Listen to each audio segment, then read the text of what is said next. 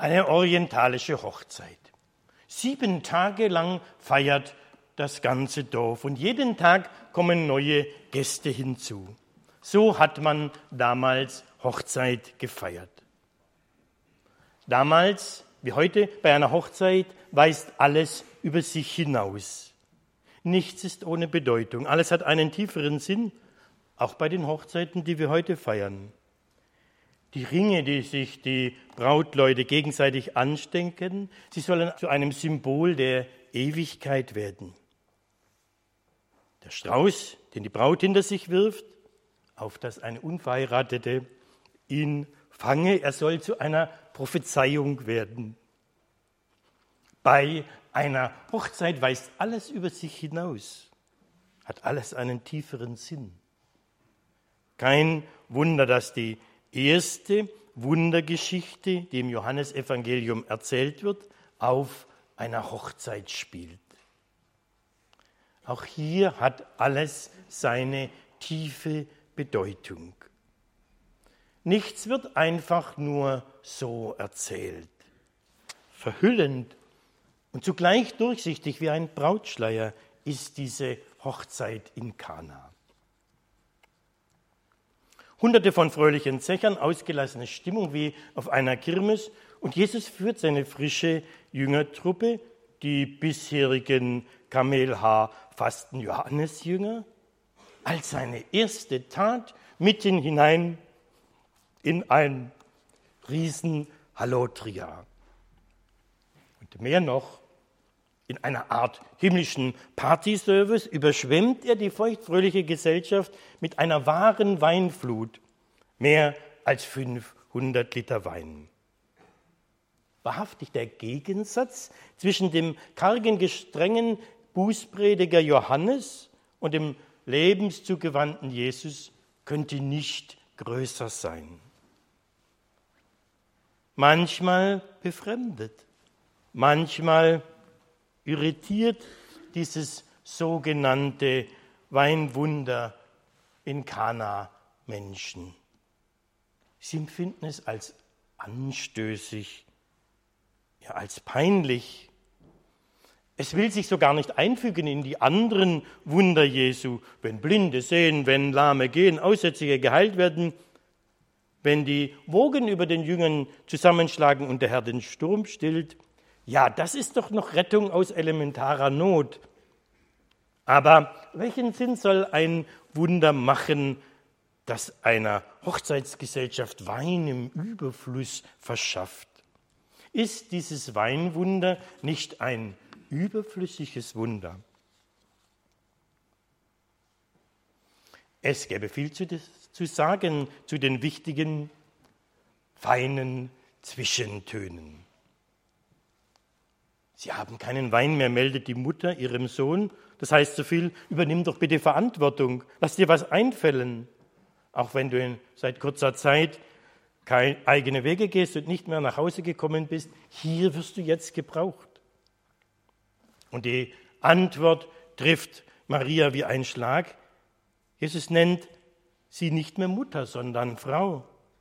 Und wir spüren hier, distanziert sich der Sohn von den mütterlichen Aufträgen. Jesus spricht seine Mutter an wie eine Fremde. Und er gibt ihr damit zu verstehen, dein Anspruch an mich als Sohn ist jetzt zu Ende.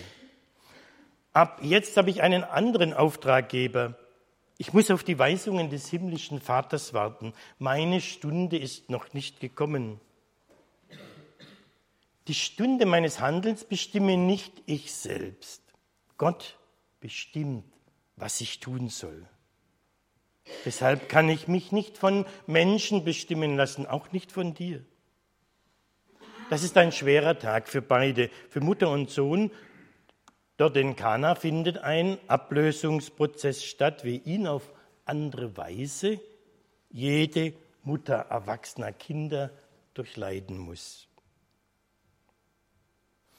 Ich stelle mir vor, Jesus geht einige Schritte beiseite, wo es ruhiger ist. Er betet, Vater, hast du einen Auftrag für mich?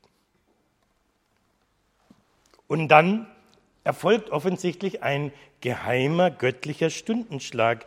Es schlägt die Stunde des ersten Wunders. Und diese Stunde bestimmt nicht Maria und auch nicht Jesus, sondern allein der Vater im Himmel. Muss ich nicht im Hause meines Vaters sein? So fragt der zwölfjährige Jesus seine Mutter Maria. Muss ich nicht auf die Stunde warten, die mir der Vater anzeigen wird? So ist es gemeint. Meine Stunde ist noch nicht gekommen. Wahrhaftig, ich sage euch, es kann der Sohn nichts tun von sich selbst aus, sondern was er den Vater tun sieht, das tut gleicherweise auch der Sohn. Johannes 5, Vers 19.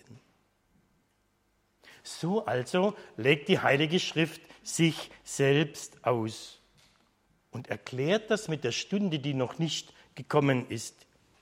Ja, hier in dieser Stunde, mit diesem ersten Wunder beginnt etwas, aber die eigentliche Stunde ist noch nicht gekommen.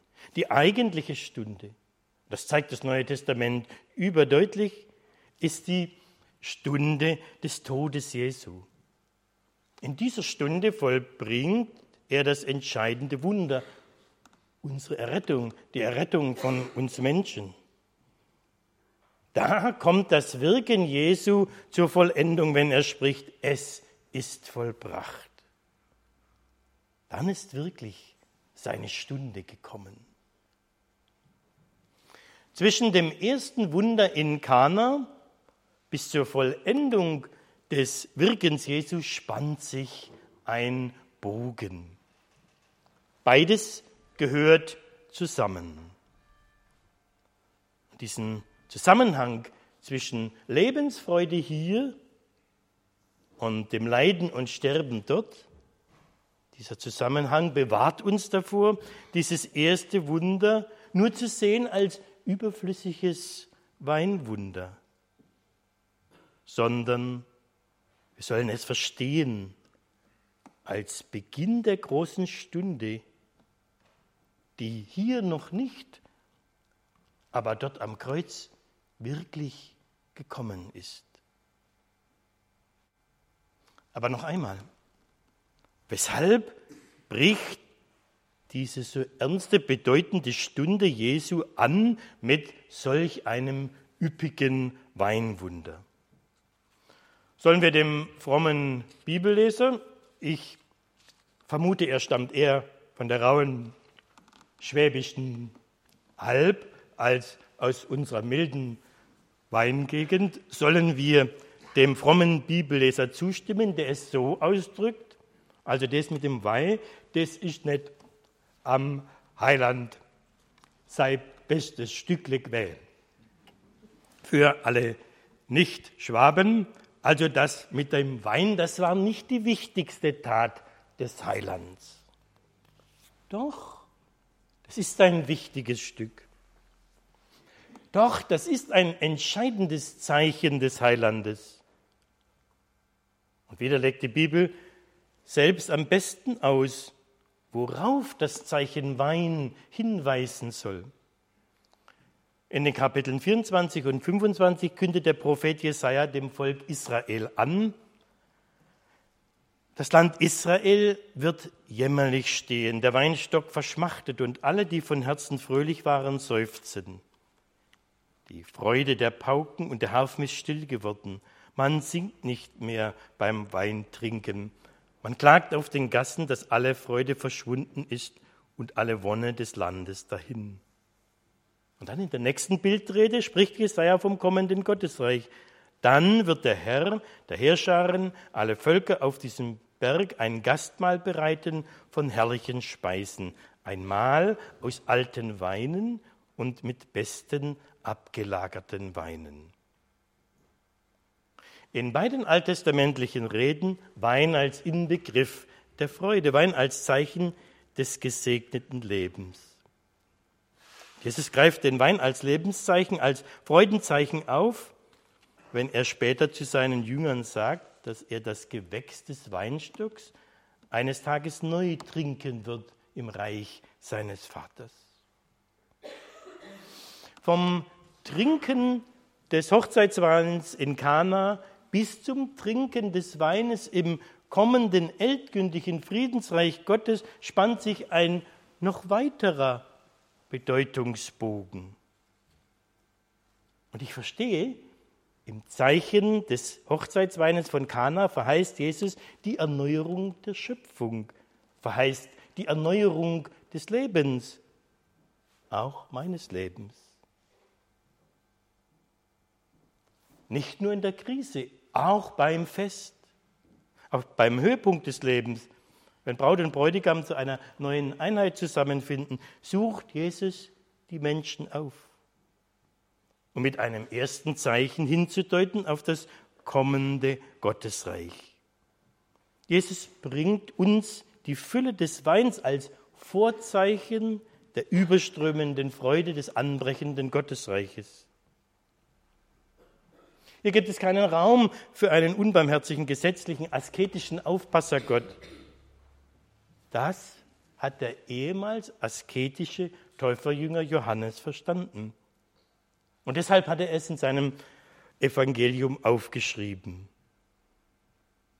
Deshalb beendet Johannes sein Staunen über das Weinwunder in Kana mit diesen Worten. Und er offenbarte ihnen seine Herrlichkeit und seine Jünger glaubten an ihn. Das will sagen, sie drangen tiefer in sein Geheimnis ein, verhüllend und durchsichtig zugleich ist diese Hochzeit in Kana. Und ich verstehe, auf der Hochzeit zu Kana hat alles seine Bedeutung, hat alles seinen Sinn. Auf der Hochzeit zu Kana kündet Jesus vom reichen Gott, vom sich verschenkenden Gott. Und Gott schenkt nicht ein paar Flaschen herben Tafelweins. Gott schenkt besten Prädikatwein und er spart nicht. Gott schenkt Leben mit Prädikat. Leben mit Prädikat. Was heißt das? Ich will antworten mit dem Kirchenvater Hieronymus. Der lebte im vierten Jahrhundert. Ein Spötter soll Hieronymus einst vorgerechnet haben, dass Jesus in Kana viele hundert Liter Wasser in allen besten Wein verwandelt habe, obwohl doch die Hochzeitsgesellschaft schon ziemlich getrunken habe. Und hämisch fragt der Spötter den Kirchenlehrer, ob die Hochzeitsleute diese ungeheure Menge an Wein denn wohl ganz ausgetrunken haben. Und Hieronymus antwortet ganz ruhig, nein, wir trinken heute noch davon. Ja, wir trinken heute noch davon. Mein Herr gibt mir nicht abgestandenes Wasser, sondern Wein, der mein Herz erfreut. Ja, wir trinken heute noch davon. Mein Herr kann Mangel in Fülle, Freude in Trauer verwandeln. Ja, wir trinken heute noch davon.